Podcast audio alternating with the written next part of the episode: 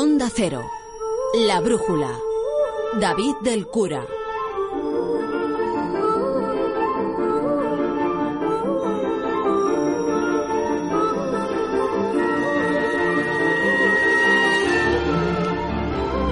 Tony Bolaño, sí que esta sintonía nos anuncia que vamos a hablar de ciencia. Precisamente hoy Alberto Aparici nos quiere hacer un anuncio, un adelanto. Alberto, buenas noches.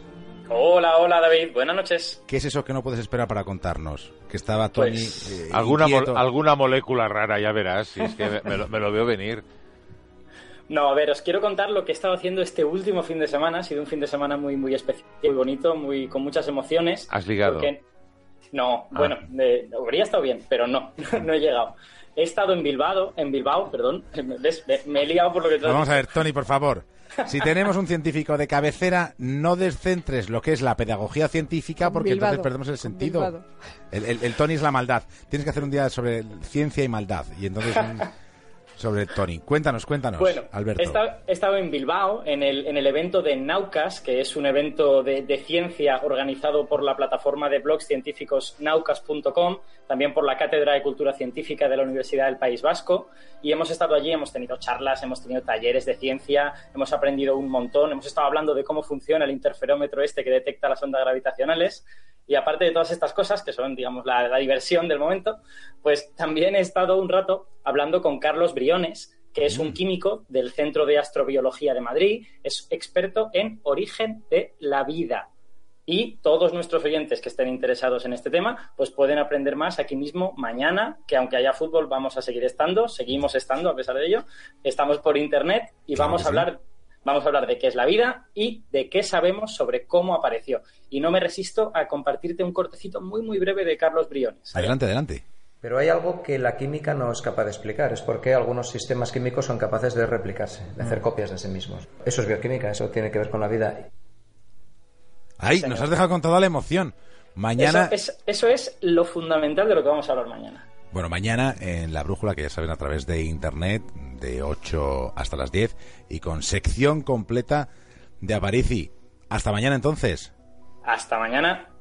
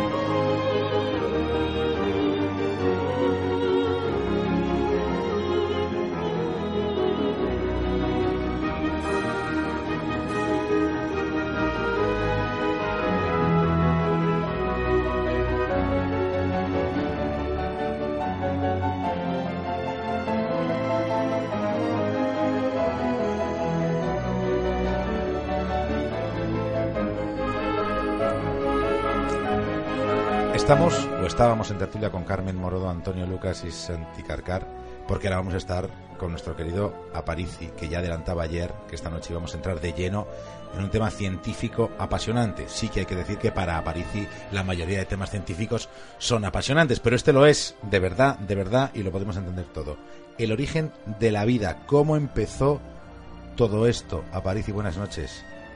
Hola, hola David, muy buenas noches. ¿De verdad nos vas a contar de dónde venimos todos? Bueno, ¿qué más, qué más quisiera? No, no, no, no. Esto, esta pregunta así tan en grande es todavía un misterio demasiado grande para la ciencia. Aún hay misterios para la ciencia. Pero precisamente esto es quizá lo que lo hace más bonito, ¿no? Porque voy a poder contaros qué estamos haciendo para tratar de resolver este problema, para tratar de encender la luz en este asunto que está todavía bastante, pero bastante oscuro. Bueno, pues vamos de lo grande a lo pequeño. ¿Por dónde empezamos? Bueno, pues por darnos cuenta de que si queremos entender cómo empezó la vida, pues podemos mirar la vida que tenemos hoy en día. Y lo primero que vemos, en cuanto echamos un ojo, es que esta vida es súper complicada. Que tenemos incluso el microorganismo más sencillo, incluso la bacteria más simple, necesita miles de genes y es una máquina muy complicada que hace muchas cosas.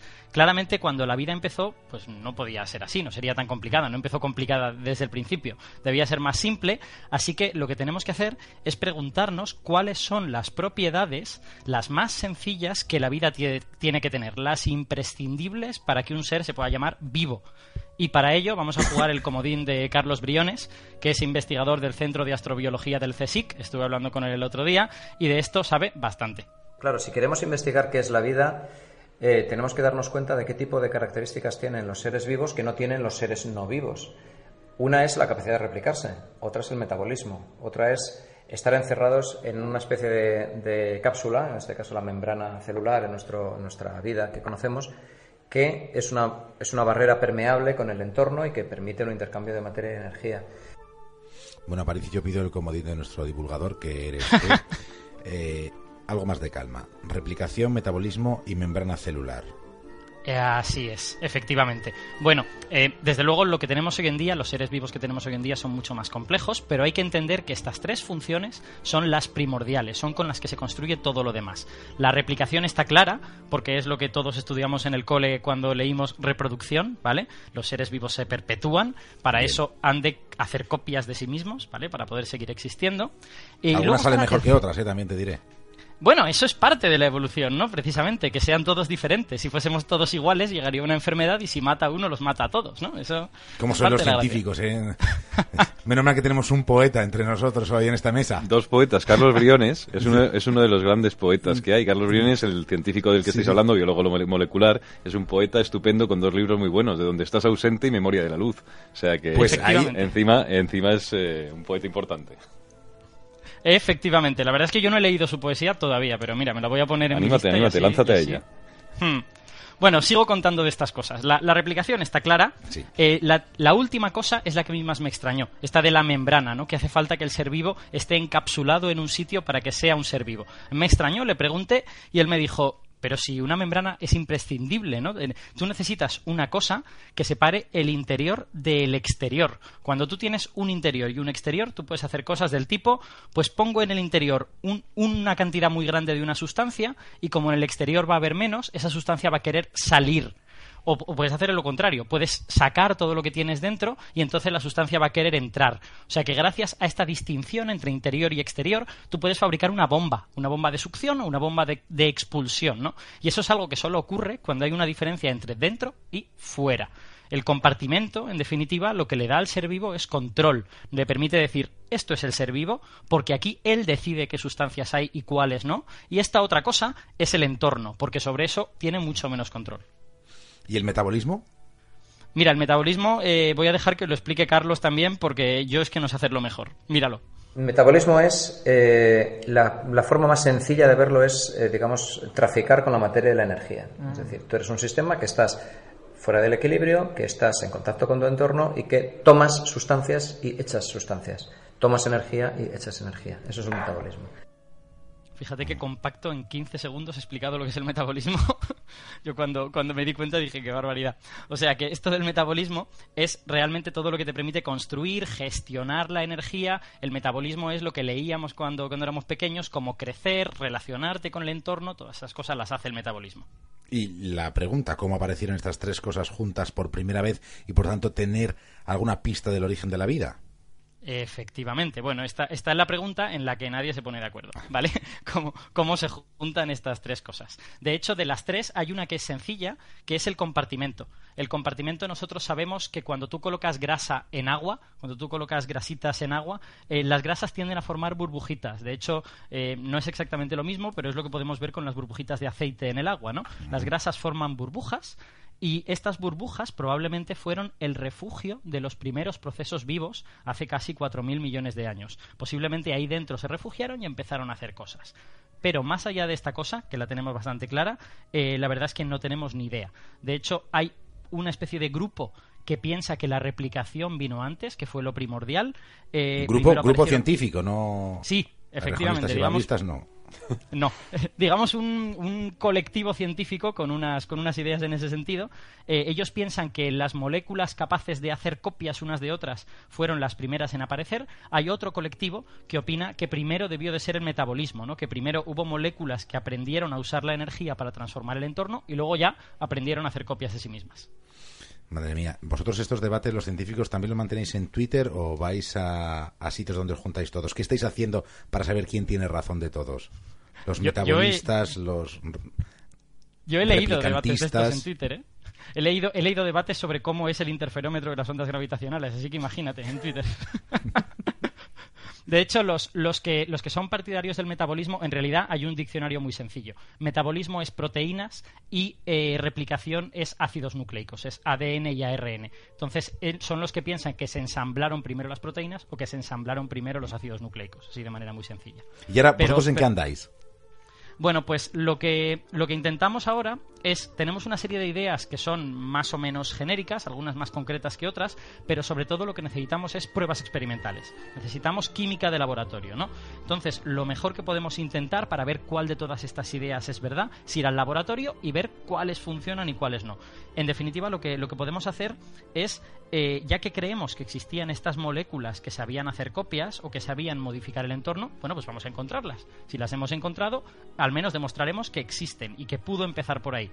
Eh, y piensa que estas moléculas aparecieron en entornos eh, muy complicados para un científico, porque eran cosas del tipo charcos en una playa, que estaban llenas de sustancias ahí flotando, o remolinos turbulentos en el fondo del mar. Eh, son lugares que son mucho más incontrolables que lo que uno tiene en un laboratorio. En el laboratorio uno tiene un tubo de ensayo que es muy fácil de controlar. Todo esto era completamente difícil. Por eso, esta ciencia, la ciencia de la química del origen de la vida, lo que está sobre todo es de una revolución experimental. Fíjate lo lo que nos dice Carlos al respecto. Está necesitando sistemas que nos permitan trabajar con colecciones de moléculas muy distintas entre sí, moléculas suficientemente variadas, es decir, mutantes o variantes de una misma molécula, y todas ellas trabajando juntas y a ver qué pasa. Eso es relativamente difícil experimentalmente, pero hay que hacerlo. Hmm esa revolución, quién sabe, pues a lo mejor la va a traer alguien que nos está escuchando ahora mismo, ¿no? Alguien que dice, ostras, es interesante esto de origen de la vida, a lo mejor podría ponerme a estudiar al respecto. La va a traer alguien, eso seguro, lo que no sabemos todavía es quién. Pero Alberto, no nos ha resuelto, no hemos resuelto el misterio de cómo apareció la vida, pero ahora estamos un poco menos a oscuras entre unos del ácido y otros de la proteína. O sea que ya, ya al menos hay corrientes, hay corrientes de pensamiento, ya se puede llegar a una, a una síntesis y seguro que estáis, os ponéis los científicos y al final, cuando lo descubramos todo, bueno, quizá nos quedemos así como diciendo, anda. De hecho, es en lo que estamos. ¿eh? Me, me, contó Carlos cuando estábamos hablando que ya hay un tercer grupo que empieza a pensar que como no juntes las dos cosas va a ser muy difícil, porque es difícil que una molécula pueda hacer copias de algo si alguien no le da energía, también es muy difícil si alguien no le da materia, también es muy difícil que el metabolismo exista si alguien no permite hacer copias de esas moléculas del metabolismo. Entonces hay un tercer grupo que empieza a pensar que a lo mejor no tenemos que pelearnos, lo que tenemos que hacer es ir todos juntos. La tercera vía, las terceras vías siempre han tenido mucho éxito en todos los ámbitos de la vida. Así es. De hecho, fíjate, si, si alguien de los que nos escucha le interesa este tema de verdad, eh, Hombre, ¿cómo que de verdad? Aparici, un poco más de lo que nos has contado, pero de verdad nos interesa muchísimo a todos. No, no, quiero decir lo suficiente como para leerse una entrevista de 35 minutos que, en la que encima hay un físico que no tiene ni idea de estas cosas, ¿no? Que Carlos es el que sabe.